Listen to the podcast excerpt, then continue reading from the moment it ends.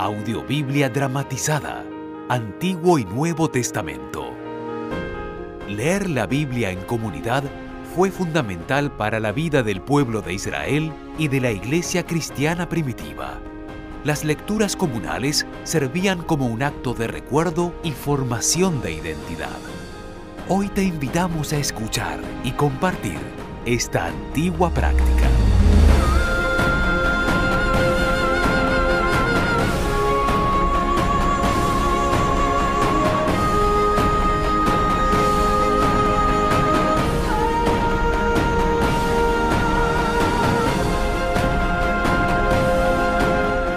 Producción de la más alta calidad.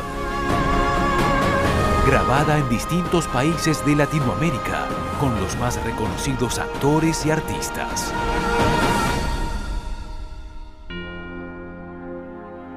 Audiobiblia dramatizada.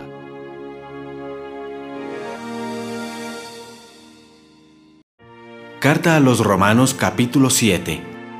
Ahora pertenecemos a Cristo. Hermanos en Cristo, ustedes conocen la ley de Moisés y saben que debemos obedecerla solo mientras vivamos. Por ejemplo, la ley dice que la mujer casada será esposa de su marido solo mientras él viva. Pero si su esposo muere, ella quedará libre de la ley que la unía a su esposo. Si ella se va a vivir con otro hombre mientras su esposo vive todavía, se podrá culparla de ser infiel a su esposo. Pero si su esposo muere, ella quedará libre de esa ley y podrá volver a casarse sin que se le acuse de haber sido infiel. Algo parecido sucede con ustedes, mis hermanos. Por medio de la muerte de Cristo, ustedes ya no están bajo el control de la ley. Ahora ustedes son de Cristo, a quien Dios resucitó, de modo que podemos servir a Dios haciendo el bien. Cuando vivíamos sin poder dominar nuestros malos deseos, la ley solo servía para que deseáramos hacer más lo malo. Y así, todo lo que hacíamos nos separaba más de Dios. Pero ahora la ley ya no puede controlarnos. Es como si estuviéramos muertos. Somos libres y podemos servir a Dios de manera distinta. Ya no lo hacemos como antes, cuando obedecíamos la antigua ley sino que ahora obedecemos al Espíritu Santo. La lucha contra el pecado. ¿Quiere decir esto que la ley es pecado? Claro que no. Pero si no hubiera sido por la ley, yo no habría entendido lo que es el pecado. Por ejemplo, si la ley no dijera, no se dejen dominar por el deseo de tener lo que otros tienen, yo no sabría que eso es malo. Cuando no hay ley, el pecado no tiene ningún poder. Pero el pecado usó ese mandamiento de la ley y me hizo desear toda clase de mal. Cuando yo todavía no conocía la ley, vivía tranquilo. Pero cuando conocí la ley, me di cuenta de que era un gran pecador y de que vivía alejado de Dios. Fue así como la ley, que debió haberme dado la vida eterna, más bien me dio la muerte eterna. Porque el pecado usó la ley para engañarme y con esa misma ley me alejó de Dios. Podemos decir entonces que la ley viene de Dios y que cada uno de sus mandatos es bueno y justo. Con esto no estoy diciendo que la ley que es buena me llevó a la muerte, de ninguna manera. El que hizo esto fue el pecado usó un mandato bueno. Así, por medio de un mandato bueno, todos podemos saber lo realmente malo y terrible que es el pecado. Nosotros sabemos que la ley viene de Dios, pero yo no soy más que un simple hombre y no puedo controlar mis malos deseos. Soy un esclavo del pecado. La verdad es que no entiendo nada de lo que hago, pues en vez de hacer lo bueno que quiero hacer, hago lo malo que no quiero hacer. Pero aunque hago lo que no quiero hacer, reconozco que la ley es buena. Así que no soy yo quien hace lo malo, sino el pecado que está dentro de mí. Yo sé que mis deseos egoístas no me permiten hacer lo bueno, pues aunque quiero hacerlo, no puedo hacerlo. En vez de lo bueno que quiero hacer, hago lo malo que no quiero hacer.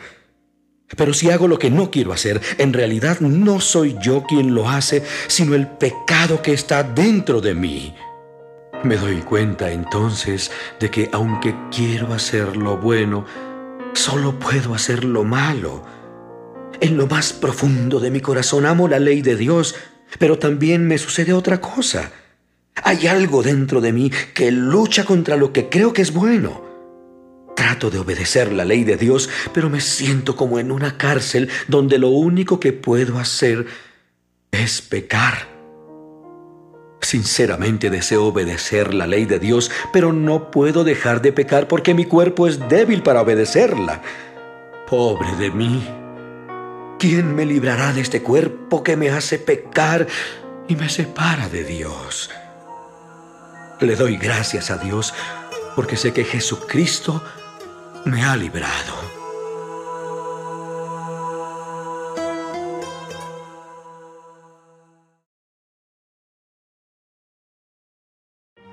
Carta a los Romanos capítulo 8 El Espíritu de Dios nos da vida.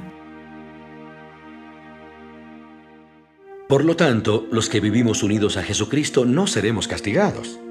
Ahora, por estar unidos a Él, el Espíritu Santo nos controla y nos da vida, y nos ha librado del pecado y de la muerte.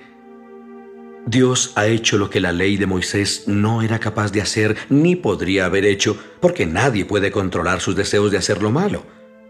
Dios envió a su propio Hijo, y lo envió tan débil como nosotros, los pecadores. Lo envió para que muriera por nuestros pecados. Así por medio de él Dios destruyó al pecado. Lo hizo para que ya no vivamos de acuerdo con nuestros malos deseos, sino conforme a todos los justos mandamientos de la ley, con la ayuda del Espíritu Santo. Los que viven sin controlar sus malos deseos solo piensan en hacer lo malo. Pero los que viven obedeciendo al Espíritu Santo solo piensan en hacer lo que desea el Espíritu. Si vivimos pensando en todo lo malo que nuestros cuerpos desean, entonces quedaremos separados de Dios. Pero si pensamos solo en lo que desea el Espíritu Santo, entonces tendremos vida eterna y paz. Los que no controlan sus malos deseos solo piensan en hacer lo malo. Son enemigos de Dios porque no quieren ni pueden obedecer la ley de Dios. Por eso, los que viven obedeciendo sus malos deseos no pueden agradarlo. Pero si el Espíritu de Dios vive en ustedes, ya no tienen que seguir sus malos deseos, sino obedecer al Espíritu de Dios. El que no tiene al Espíritu de Cristo no es de Cristo. Por culpa del pecado, sus cuerpos tienen que morir. Pero si Cristo vive en ustedes, también el Espíritu de ustedes vivirá, porque Dios los habrá declarado inocentes.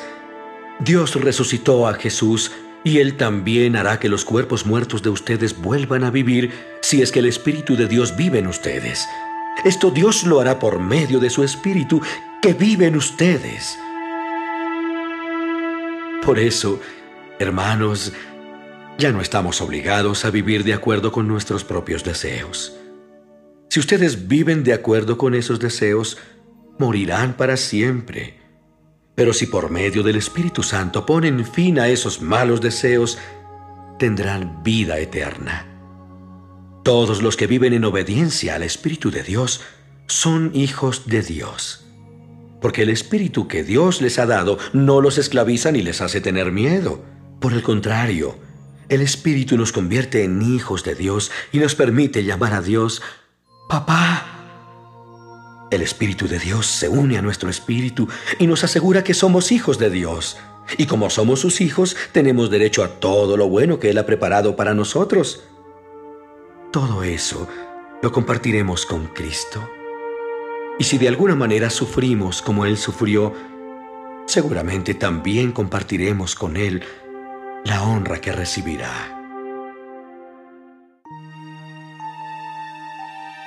Un futuro maravilloso. Estoy seguro de que los sufrimientos por los que ahora pasamos no son nada si los comparamos con la gloriosa vida que Dios nos dará junto a Él. El mundo entero espera impaciente que Dios muestre a todos que nosotros somos sus hijos, pues todo el mundo está confundido y no por su culpa, sino porque Dios así lo decidió. Pero al mundo le queda todavía la esperanza de ser liberado de su destrucción. Tiene la esperanza de compartir la maravillosa libertad de los hijos de Dios. Nosotros sabemos que este mundo se queja y sufre de dolor, como cuando una mujer embarazada está a punto de dar a luz. Y no solo sufre el mundo, sino que también sufrimos nosotros, los que tenemos al Espíritu Santo, que es el anticipo de todo lo que Dios nos dará después. Mientras esperamos que Dios nos adopte definitivamente como sus hijos y nos libere del todo, sufrimos en silencio. Dios nos salvó porque tenemos la confianza de que así sucederá. Pero esperar lo que ya se está viendo no es esperanza, pues ¿quién sigue esperando algo que ya tiene? Sin embargo, si esperamos recibir algo que todavía no vemos, tenemos que esperarlo con paciencia. Del mismo modo, y puesto que nuestra confianza en Dios es débil, el Espíritu Santo nos ayuda. Porque no sabemos cómo debemos orar a Dios, pero el Espíritu mismo ruega por nosotros y lo hace de modo tan especial que no hay palabras para expresarlo. Y Dios, que conoce todos nuestros pensamientos, sabe lo que el Espíritu Santo quiere decir, porque el Espíritu ruega a Dios por su pueblo especial, y sus ruegos van de acuerdo con lo que Dios quiere. Sabemos que Dios va preparando todo para el bien de los que lo aman, es decir, de los que Él ha llamado de acuerdo con su plan. Desde el principio, Dios ya sabía a quiénes iba a elegir y ya había decidido que fueran semejantes a su Hijo para que éste sea el Hijo mayor. A los que Él ya había elegido los llamó y a los que llamó también los aceptó y a los que aceptó les dio un lugar de honor. ¿Cuánto nos ama Dios? Solo nos queda decir que si Dios está de nuestra parte, nadie podrá estar en contra de nosotros. Dios no nos negó ni siquiera a su propio Hijo, sino que lo entregó por nosotros. Así que también nos dará junto con Él todas las cosas. ¿Quién puede acusar de algo malo a los que Dios ha elegido? Si Dios mismo los ha declarado inocentes, ¿puede alguien castigarlos? De ninguna manera, pues Jesucristo murió por ellos. Es más, Jesucristo resucitó y ahora está a la derecha de Dios rogando por nosotros. ¿Quién podrá separarnos del amor de Jesucristo? Nada ni nadie. Ni los problemas, ni los sufrimientos, ni las dificultades. Tampoco podrán hacerlo el hambre, ni el frío, ni los peligros, ni la muerte. Como dice la Biblia, por causa tuya nos matan. Por ti nos tratan siempre como a ovejas para el matadero. En medio de todos nuestros problemas, estamos seguros de que Jesucristo, quien nos amó, nos dará la victoria total. Yo estoy seguro de que nada podrá separarnos del amor de Dios ni la vida, ni la muerte, ni los ángeles, ni los espíritus, ni lo presente, ni lo futuro, ni los poderes del cielo, ni los del infierno, ni nada de lo creado por Dios. Nada, absolutamente nada, podrá separarnos del amor que Dios nos ha mostrado por medio de nuestro Señor Jesucristo.